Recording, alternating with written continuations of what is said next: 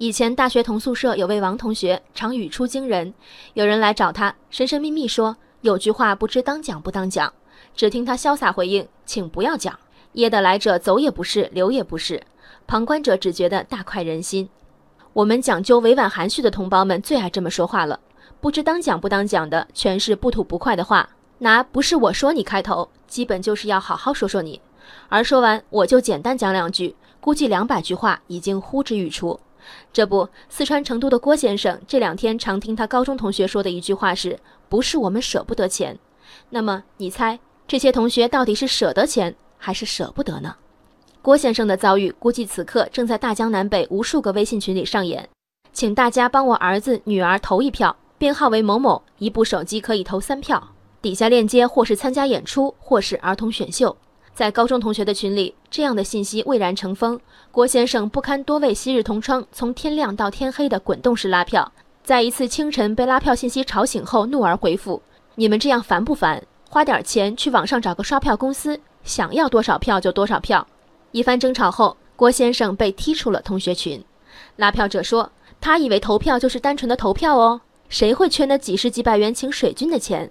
微信投票其实也是互相帮助的体现。”郭先生的情商确实有点可爱。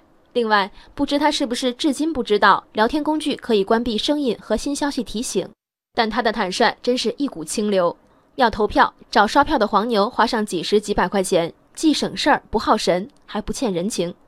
但根据拉票者的逻辑，这么几十几百块钱的面子，同学们动动手就给了。这是一道最基本的算术题：家里是请保姆带孩子，还是辞职自己带？做个加减法。自己的收入和保姆的工资哪个高？答案自然就有了。同样，花钱找黄牛还是找同学刷票？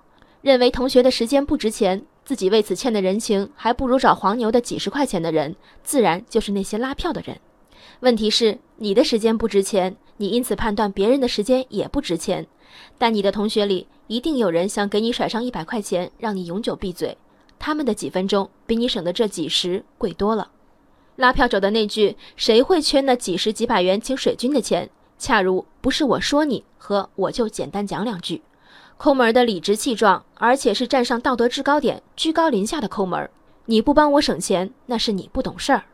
没错，全国人均可支配收入早已过万，谁还没有那百八十块钱呢？可是你有，也没见你舍得花呀。基本上，在我眼里，所有需要拉票投票的活动，都是居心叵测的商业行为。